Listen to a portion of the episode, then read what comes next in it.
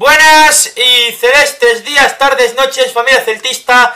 Bienvenidos a este podcast del postpartido del Celta 1, Atlético de Madrid 2, derrota del equipo del Checho Cudet en la primera jornada de la Liga Santander 21-22 en el Estadio Banca Balaídos, derrota del conjunto céltico porque el equipo de Diego Pablo Simeone se ha impuesto gracias a dos goles de Ángel Correa y Aguaspas empató el partido desde los 11 metros, pero finalmente, como decimos, el delantero argentino del club colchonero logró poco más tarde anotar el 1-2 que le dio a posteriori la victoria al conjunto del Wanda Metropolitano. Este directo que lo hacemos un poco improvisado, bueno, este vídeo directo, como queráis llamarlo, pequeño resumen, debido a que el podcast que teníamos grabado el pasado domingo eh, no se ha conseguido resubir bien, y desde aquí quiero pedirle a toda la audiencia y a mis compañeros perdón porque ha habido estos problemas técnicos y no se ha podido subir el eh, vídeo, ¿no? El directo como nosotros nos hubiese gustado. Y bueno, esperemos que para el próximo partido contra el Club Atlético Sasuna esos problemas técnicos se resuelvan. Y bueno, espero que os guste este eh, mini comentario, directo vídeo, como queráis llamarle, donde voy a, exponer eh, mis ideas y mis opiniones sobre este duelo que se disputó el pasado domingo en el Abanca Balaídos para 6.000 espectadores. Bueno, eh, daros las gracias porque estamos cerca de los 1.000 suscriptores, lo primero. Y nada, vamos a empezar a hablar sobre lo que ha sido el partido entre Celta y Atlético. Un partido donde el Celta tuvo 10 minutos muy buenos, sobre todo. Un partido que el equipo de Diego Pablo Simeone eh, tuvo las ideas muy claras con ese 3-5-2 eh, a las contras. El Celta dejó muchos espacios atrás, sobre todo en el primer periodo. En el segundo periodo sí que es verdad que el Celta eh, consiguió ajustar un poco más la defensa y le fue más complicado al equipo eh, rojiblanco tener ocasiones de gol. En todo caso, buen partido del Celta, tuvo ocasiones para empatar el partido, sobre todo la de Iago Aspas, eh, cuando el partido lleva 1-2, que se consiguió marchar en ese mano a mano, mano de Oblak y al final mandar el balón al lateral de la red. Y el Celta, a pesar de todo, como digo, tuvo buenos minutos. El Atlético, que viene a ser campeón de liga, es un rival muy complicado y puso las cosas muy difíciles al equipo del Checho Coudet, que se adelantó precisamente tras un desajuste en la serie de balón del Celta. Yo en el campo, que está viendo el partido desde el, estadio, ¿no? En, la grada, eh, en el primer gol, eh, justo cuando la conducía Correa, estaba pidiendo una falta, porque esa jugada era típica de falta, de, de entrar y cortar jugada. Y yo creo que hubo un desajuste tanto de eh, Araujo como de Fontán en esa acción y después Matías Duro que no puede hacer absolutamente nada, es un golazo y, bueno, eh, como dijo bien Edu Burga en el, en el directo que no se pudo eh, resubir, el Atlético Madrid que jugó su fútbol y el Celta cayó en el fútbol del conjunto de, de Simeone.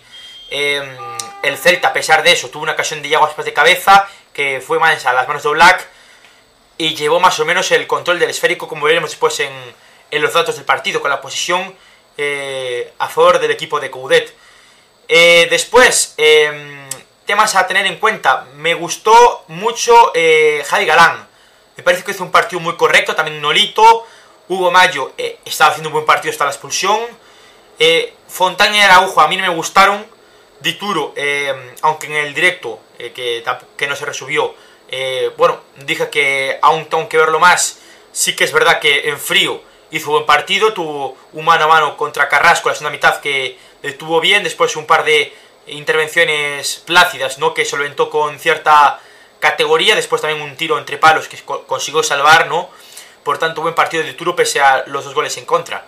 Eh, Aspas, gran partido, Santimina, que prácticamente no se le vio, pero luchó muchísimo, o sea, Santimina para mí aprueba, ¿no? El, el partido. Denis Suárez también, pese a los problemas que ha tenido estos últimos días con el tema de la agencia y y Carlos Mourinho, ¿no? Eh, para mí hizo un buen partido. Tapia, mm, espero más de Tapia, aunque Tapia hizo un partido, espero más. Eh, queremos ver su, su, rendimiento esta temporada eh, tal cual el de la pasada. Y, y, Bryce para mí fue de los más desaparecidos del partido también. Bryce muy poco de, del Mosense, estaba haciendo una gran pretemporada, pero no se, la, no se ha visto en el día de, del domingo. Iba a decir el día de ayer, pero fue el domingo. Y, y en el, en el banquillo emergió un gran Solari. Me gustó mucho Solari. Puso varios centros, eh, participó mucho en, en el segundo periodo en los pocos minutos que tuvo. Cervi quizás un poco menos, aunque también es, es cierto que por el lado izquierdo se atacó, se atacó menos. Y, y el Atlético Madrid que en los últimos 15-20 minutos eh, prácticamente no dejó jugar al Celta. Tuvo varias ocasiones claras, como digo, la de Yago Aspas, después una eh, ya sobre la bocina que estuvo clarísima para marcar el, el empate a 2. Pero, pero bueno, el Atlético que, como decimos, eh, hizo un partido muy serio y el Celta pudo empatar y el Atlético pudo ganar el partido con facilidad, ¿no? Tuvo ocasiones muy claras. Eh, sobre todo lo que más me llamó la atención del partido fue que el Celta eh, hizo un, un planteamiento bastante parecido al de, al de Simeone, no quiso igualar fuerzas. Eh, Nolito y, y Bryce, que prácticamente a la serie de balón se ponían como laterales, y Javi Galán y Hugo Mayo, que se abrían muchísimo como prácticamente como alas si fuese fútbol sala, ¿no? Eh, grandísimo partido de, de, Ángel Correa, que hizo una técnica barbaridad, le hizo un roto a la defensa céltica. Y, y, yo no comparto lo que dijo Marci en el, en el podcast, ¿no? En el directo. Yo creo que hace falta un central. Eh, se está hablando ahora de, de varios nombres. Eh, lo hablaremos después en las noticias. Pero para mí hace falta un central de garantías. Eh, por otro lado, el tema de Miguel Baeza, poner de lateral izquierdo, no creo que se beneficie. Lo dijo también Edu en el directo y, Mister. Para mí, poner a, a Baeza de lateral izquierdo no le beneficia en su proyección como futbolista. Él es media punta, puede ser interior, pero no es lateral. Lo está metiendo de lateral porque no tiene otro recambio para esa posición. Pero Baeza para mí no es lateral izquierdo. Eh, a ver qué pasa con, con el tema de, de Hugo Mayo y Kevin como, como llega el partido en el Sadar. Recordemos que Hugo Mayo vio la roja por, por esa tangana, ¿no? Por doble amarilla. Y, y se perderá el partido contra Club Atlético Sesuna ¿eh? el, próximo, el próximo lunes en, a las 10 de la noche en el Sadar. Eh, yo creo que si ajustamos bien la defensa y corregimos un par de automatismos y seguimos rodándonos un poco más, este equipo tiene mimbres para conseguir algo grande. Sobre todo el tema de la defensa. Hace falta un central, un delantero suplente y yo creo que este equipo puede aspirar por cosas mayores. Eh, la afición, pese a la derrota, muy contenta en lo del estadio eh, con el juego del equipo. Y hay que quedarse con eso, que el equipo lucha, que el equipo da la cara. Eso con Oscar García el año pasado al principio no se veía. Con Codet sí. ¿Hace falta aún más rodaje? Sí, este Celta no es el de Codet del año pasado. Pero insisto, calma, paciencia, porque este equipo va para adelante y espero que los resultados se acompañen, porque de verdad, buenas sensaciones del equipo. Y para mí el empate se pudo quedar corto, incluso la, derrota se pudo quedar corta. Fue un partido que pudo tener eh, varios resultados. Este realmente yo creo que por goles se quedó corto. Hubo ocasiones para más goles en el partido y pese a ser el Atlético Madrid un equipo muy rocoso atrás, el Celta pudo marcar más goles. Eh, vamos ya con los datos de, del partido. Los datos que fueron los siguientes. En la posesión el Celta ganó 53-47. Es verdad que el Celta tuvo posiciones largas, ¿no? Atrás en defensa. El Atlético eh, estuvo bien replegado atrás y esperando el ataque del equipo de Codet. Pero en la posesión el Celta ganó 53-47. En dos ganados, que es un apartado que el Celta casi siempre suele perder, el Atlético ganó 42 el Celta, 65 el Atlético de Madrid.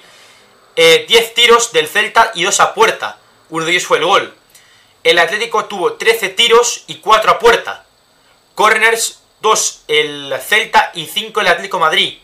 En fueras de juego, 1 el Celta y 1 el Atlético Madrid. Un fuera de juego que fue discutido de Hugo Mayo.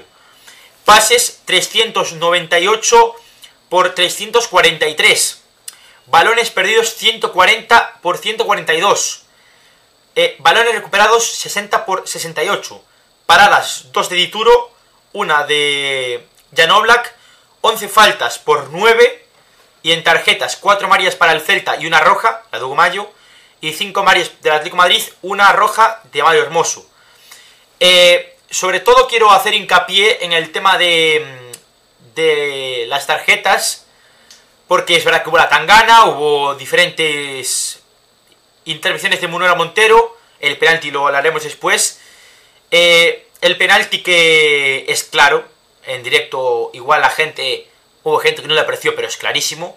Es verdad que se, se simila, ¿no? Que es similar al, al penalti que no le pitaron al, al Madrid, ¿no? Con, en Mendizorroza el otro día, el sábado, contra el Deportivo Alavés. Pero es penalti claro, o sea, es penalti aquí, en la China Popular y en donde sea. Es penalti claro para, para el Celta. Y, y el tema de las manos, que precisamente el martes, miércoles, no sé cuándo fue, el comité de árbitros eh, tuvo una reunión vía telemática donde se explicaron ese tipo de acciones, pues en la primera jornada de liga, eh, precisamente esta acción en Balaídos. Eh, sobre el tema de, de, los pases, hay pases que son sin profundidad. El Celta casi siempre pierde en duelos ganados, pero en el tema de los pases da muchos pases y suele ganar casi siempre. Salvo que sea otro equipo bastante parecido en el estilo de juego al Celta de Codet. Eh, en el tema paradas, como dije, eh, al principio sí que es verdad que Dituro me dejó en caliente dudas, pero viendo el partido repetido y demás, hizo buen partido. Dituro sobre todo para hacer su debut en Balaídos, en partido oficial. Eh, y creo que no me queda más, nada más por resaltar. Eh, Fran Beltrán, que no lo comenté antes, eh, entró por Tapia y lo hizo bastante bien. Hay que ver si Tapia eh, reviste algún tipo de molestia porque salió cojeando. Y, y bueno, eh, sobre este aspecto no me queda mucho más que, que, contar. Si os parece, vamos a hablar ya de la pizarra del partido, de la pizarra del Celta Atlético. Vamos a comentar el primer gol del conjunto colchonero, la jugada de Ángel Correa, que es una jugada que se va por velocidad, hace una pared con Lemar, se va y, le pega ese latigazo de donde veis. El que está en la media luna es, es Correa, que le pega un latigazo con su pierna diestra y la manda a la escuadra de la portería de Matías Ituru. Eh, poco puede hacer el cancerbero argentino ante ese zurriagazo del, del 10 del Atlético Madrid. Eh, en la segunda jugada que, que veis, eh, la jugada, segunda jugada que veis, que es esta, es la del penalti de Yago Aspas, como eh, el lanzamiento que lo tira a su, a su izquierda, a la derecha de Jan Oblak, un lanzamiento eh, magistral del delantero de Moaña, que consigue anotar el tanto del 1 a 1, ¿no? En el minuto eh, 59 de partido. Bueno, eh, después iba a llegar a los 3 minutos el tanto de Ángel Correa, el segundo, en su cuenta particular, en el 63, esta acción de Saúl que pone un balón exquisito entre Tapia y Araujo, que son los que están ahí entre medias del balón, Fontán que está muy lejos de Correa, eh, aquí vemos que no sé si es Javi Galán o quién es el futbolista que va por detrás de, de Correa, que se queda atrás, y, y bueno, el balón que llega a, a Correa, Fontán llega tarde, se desliza para intentar evitar o bloquear, como queráis llamarle, el lanzamiento del internacional argentino, pero bueno, el lanzamiento que es inapelable, el palo largo de Matías Dituro y, y suma el segundo gol del equipo colchonero en el marcador de Balaidos. Y hasta aquí la pizarra del Celta Atlético, la próxima semana volverá Mister con la pizarra. Vamos ahora con la polémica rápidamente, que es una acción de polémica que, como decíamos antes, es bastante clara. Penalti eh, de Marcos Llorente por esa mano el balón que iba directamente a la portería, por tanto es eh, penalti. Eh, Munera Montero que fue al bar, eh, donde rectificó su decisión inicial, que era saque de esquina, y finalmente pitó el penalti, que como dije antes, logró transformar Yago Aspas. Pues hasta aquí este, esta pizarra y esta polémica. voy a dar las notas rápidamente, las dimos en el, en el directo, pero bueno, voy a intentar eh, resumirlas, 5 eh, de Ituro, 4 Hugo Mayo, 4 Araujo, 5 Fontán, 5 con 5 Javi Galán, 5 Tapia, eh, 4 Brais Méndez, 6 Nolito, 5 eh, Denis Suárez, 5 Santimina, 6 con 5 Yago Aspas, eh, todos los del banquillo obtuvieron un 5, Baeza, Beltrán, Cervi, excepto Solari, que recibió un 6,5 alto, se puede decir, y MVP eh, Solari. Eh, vamos con las noticias de esta semana, eh, ya que con este partido pues también ha habido noticias y hay que comentarlas. La primera noticia que vamos a hablar es que el público ha regresado, verdad que regresó contra el Betis en, la, en el último partido de la pasada temporada, pero en esta medida con más aforo. Fueron casi 6.000 espectadores los que vieron el partido in situ en Balaídos, 1.000 por debajo de lo que se permitía, ¿no? el aforo permitido. Esto es porque mucha gente solicitó la entrada y finalmente no pudo asistir al, al, encuentro. Pero bueno, hubo bastantes críticas en cuanto a muchos aspectos que hablaremos a continuación sobre, sobre esto. La, siguiente noticia es que eh, estuvo Facundo Roncaglia, el ex jugador del Celta que quedó libre tras, bueno, quedar libre, como decimos, de Club Atlético Sasuna, que es el próximo rival del Celta. Estuvo con Felipe Miñámeres en la grada de, eh, de tribuna en el palco presidencial viendo el partido. Le preguntaron a Codet en rueda de prensa si era un posible fichaje Facundo Roncaglia, pero bueno, quedó con cara extrañado, por tanto es prácticamente descartable que Facundo Roncaglia vuelva al Celta, al Celta de Vigo. Eh, la siguiente noticia que dice que Carlos Muriño, en la rueda prensa que dio el otro día, que la campaña de abonados fue exitosa, el 90% de los abonados renovaron y tratarán de recuperar un número importante de bajas. Es posible que al no poder dar altas hagan una lista de espera. Eh, esta información, eh, bueno, también afirma que hasta dentro de tres temporadas, si no te haces socio ahora, hasta las próximas tres temporadas no te podrás volver a hacer socio por tanto, el Celta que anima a sus aficionados a que se hagan socios si no lo son ya.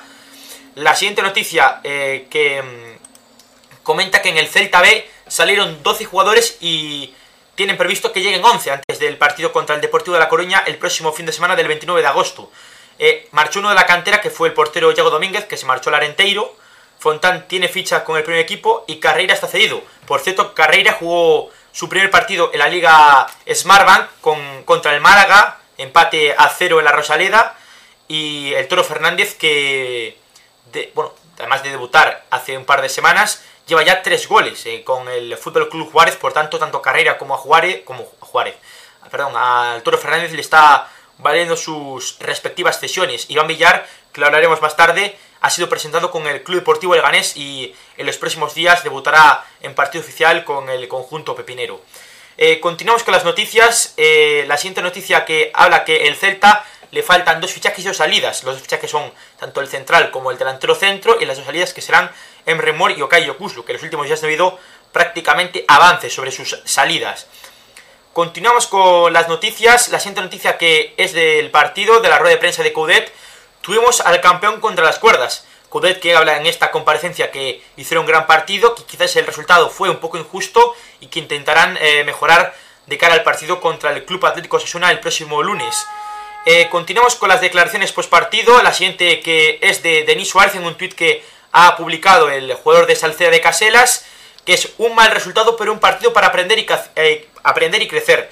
Estamos empezando con esos dos emojis del músculo que, bueno, que da fuerzas para que la afición siga alentando a los suyos. Eh, después de una semana un poco convulsa para el jugador eh, de Salceda de Caseras, el cantrano céltico.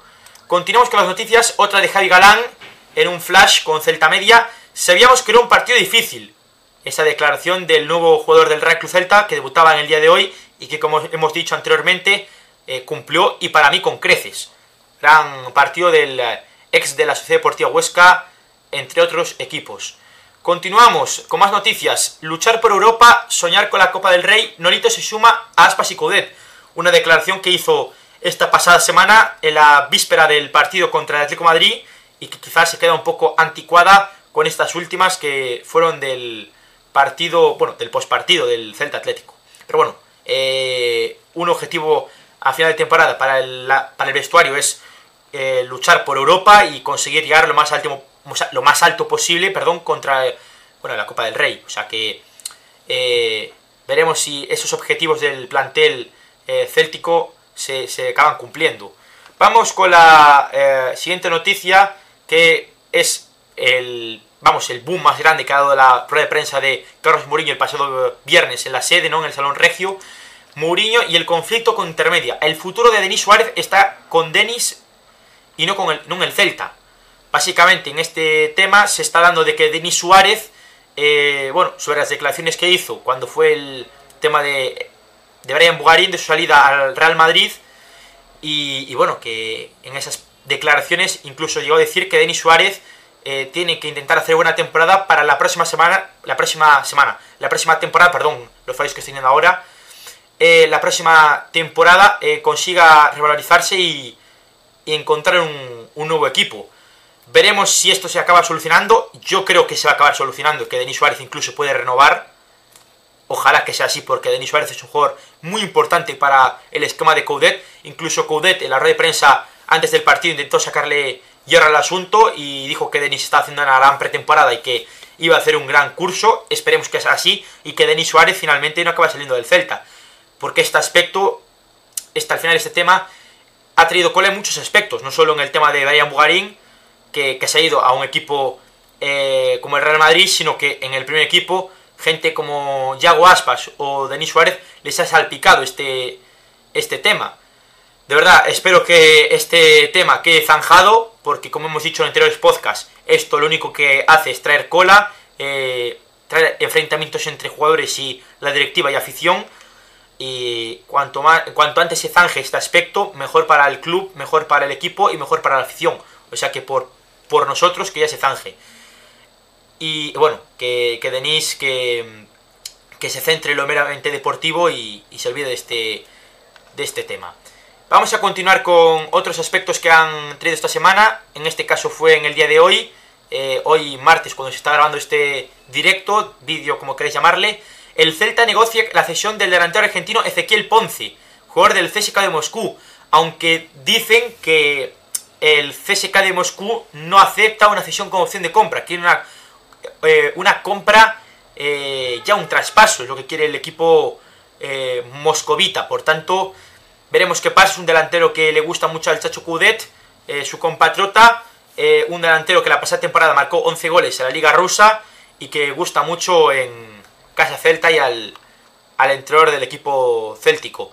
Continuamos con las noticias, habla sobre otro, otro rumor, es que así juega Bruno Fuchs en la opción preferida del Celta para su defensa, aunque en las últimas horas se ha hablado de que esa opción podría caerse, el jugador eh, que juega también en la Liga Rusa.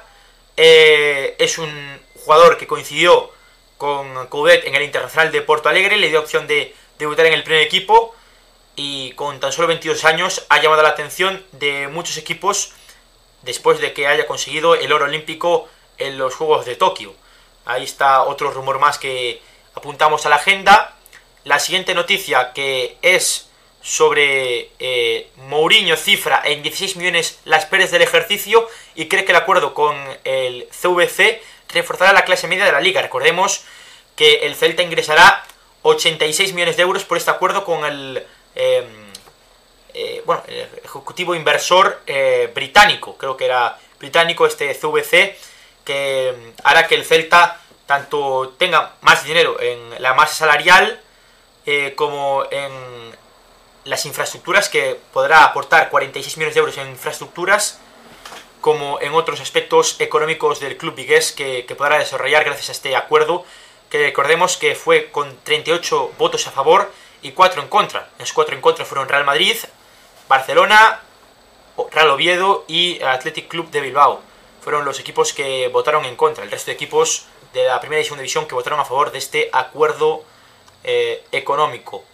Eh, continuamos con las noticias de esta semana. Esta no es una noticia como tal, es que el Celta eh, colocó una lona en, el área de marcador para evitar eh, que en la televisión se viese las obras de la área de marcador, valga la redundancia, pero esta lona, mucha gente ha dicho que, además de lo bonita que es, que es verdad que es muy bonita, que es muy baja y que se acaba viendo desde la televisión y desde el resto de gradas del estadio el avance de las obras de, el graderío este de Balaídos. Por tanto, veremos si en los próximos días eh, aumentan la altura de esa lona o finalmente se queda así.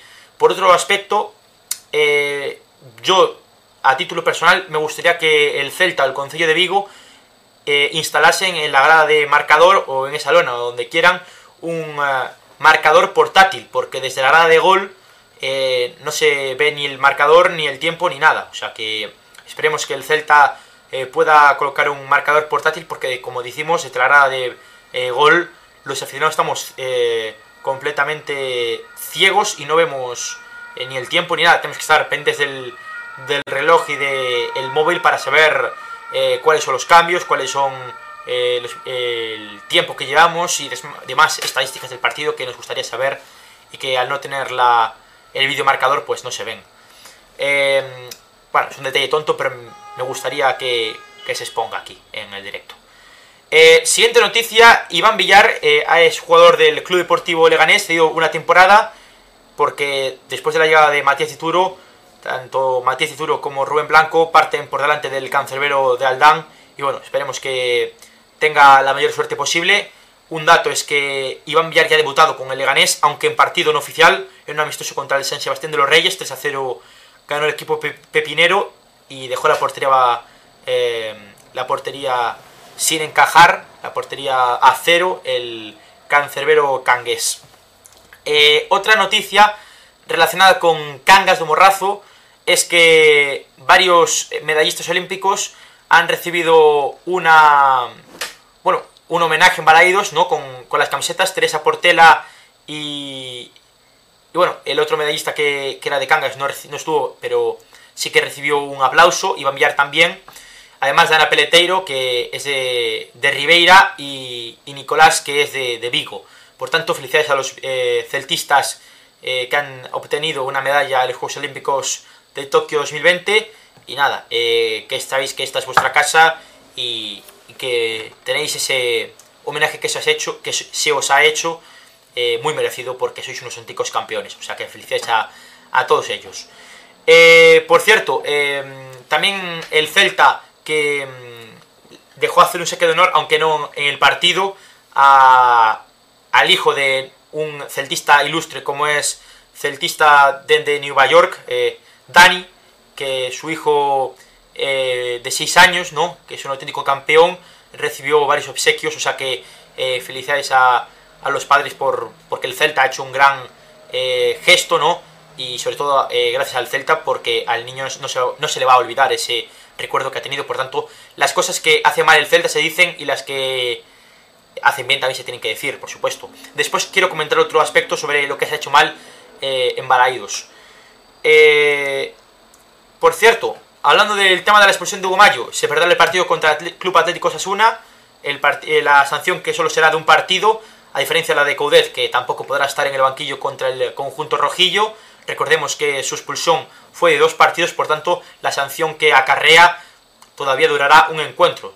Eh, Coudet que ya se podrá sentar en el banquillo de Balaídos en el encuentro frente al Athletic Club el próximo, eh, el próximo sábado eh, a las 5 de la tarde. Ese sábado no, el siguiente en el Municipal Ligues. Eh, ahora sí quiero comentar antes de el tema mm, de la porra y demás, el tema de, de los accesos a Balaídos. Eh, ha habido muchísima queja sobre los accesos a Balaidos porque ha habido muchísimas colas. Eh, quizás la gente no, no cumplió con lo que se decía del tiempo de, de, que tenían que estar antes, ¿no? Que había la entrada, el tiempo estimado de, entrada de entre 60, 40, 40, 20, 20, 0. Y, yo creo que en la hora de gol, no sé en el resto porque también hubo bastante cola, en la hora de gol tan solo había una, un solo acceso y de verdad que, fue muy complicado entrar al campo. De verdad que yo no voy a mentir, yo me colé para poder llegar a tiempo al partido porque la cola llegaba hasta el final de la pista de atletismo de Balaídos. O sea, era una cola que era larguísima y en plena época de pandemia eso no se puede permitir. O sea, yo como crítica constructiva le, digo al Celta que si pueden eh, facilitar o eh, otras, otras entradas incluso poner otros tornos que a un club millonario como el Celta no creo que le cueste tanto, o si es tema del Concello, pues que se sienten a hablar, porque de verdad, eh, mm, están a la cola, una cola de 20-30 minutos, a 30 grados eh, centígrados, yo, porque me puse a la cola 10 minutos antes de mi turno, que era entre 20 y 0 minutos antes del partido, porque de verdad, y, y porque me colé además también, si no, no entraba antes del partido, o sea, era imposible, se estropeó un torno y de verdad, eh, para el partido contra el Athletic espero que mejoren en este aspecto porque es muy precario que, un club grande como el Celta de Vigo, que está en primera división, tenga estos déficits. Otro aspecto a tener en cuenta, que es un gesto bonito entre la Liga y el Celta, es que repartieron agua y, y gorras, ¿no? Para poder seguir el partido con un poco más de frescura, se podría decir, aunque no fue para todo el mundo, no todos los espectadores recibieron este obsequio. Aunque de verdad, buen gesto por parte de la Liga y buen gesto por parte del Celta y de sus sponsors, Cabreiro A y, demás. Eh, bueno, no, no, estoy aquí para hacer publicidad, pero bueno, lo digo, me da igual. Eh, y poco más. La Marciporra, que nadie la ha acertado. Eh, ahora vamos con el rival directo. La Marciporra, que nadie ha acertado. Eh, para el partido contra el Osasuna, al no estar aquí el resto de colaboradores, no la voy a dar yo. La darán en Instagram y en, y en Twitter. Daremos la tabla, al igual que hicimos la pasada semana, con las porras de todos los colaboradores. Y bueno, vamos ya con el rival directo porque nos incumbe el próximo partido contra Club Atlético Osasuna el conjunto rojillo en el, en el Sadar, el partido que será el próximo lunes 23 a las 10 de la noche, televisado por Televisión para, para todos los de, los de aquí, en abierto. El Club Atlético Sasuna que está en undécima posición, aunque es un dato anecdótico, como bien dijo Marci en el directo no resubido, porque obviamente estamos en la primera jornada, el Celta está decimosexto, tampoco tiene mucho muchas bolas el partido y bueno, tampoco tiene mucho... Eh, es algo anecdótico más que otra cosa el Osasuna que empató a ceros contra el Español en la última jornada y que tiene varias bajas, eh, bueno, que son, son importantes, son importantes para el equipo de Jacob Arrasati. Eh, el ejemplo de Ibáñez, de Aridani, que es un pedazo de central, y la duda de si va a estar Cote. Es una duda, es una duda media baja, que tampoco es muy importante para el equipo de Club Atlético Sasuna porque tiene jugadores eh, de mucha calidad para esa posición como son eh, Juan Cruz, entre otros. O sea que tampoco es que sea una baja importante, pero bueno, ahí están las, las dudas eh, y las bajas del conjunto rojillo para este encuentro. Y poco más que comentar sobre este mini directo que hemos hecho, en esto hecho yo en este caso, porque no se puede subir el, el último directo del, del domingo donde participaron Edu Burga, Marcelo, Emi, eh, Marci y Mister, al que les pido disculpas por porque no se haya eh, el directo y a todos vosotros porque de verdad que el directo estaba quedando muy bien pese a los fallos técnicos y esperemos que contra el Osasuna todo vuelva a la normalidad, que todos los colaboradores que están de vacaciones vuelvan, que más o menos están volviendo ya a, a la normalidad, ¿no? Entre comillas, y bueno, eh, contra Osasuna intentaríamos hacer gran programa el próximo martes, posiblemente lo anunciaremos por redes sociales, seguidnos porque estamos cerca de los eh, mil suscriptores, de verdad, y cuando lleguemos tendremos un, un par de sorpresas. En fin, ha sido un placer, nos vemos el próximo martes con el postpartido del eh, Club Atlético Osasuna Real Club Celta, con esa segunda jornada de liga, ha sido un placer, a la Celta, chao.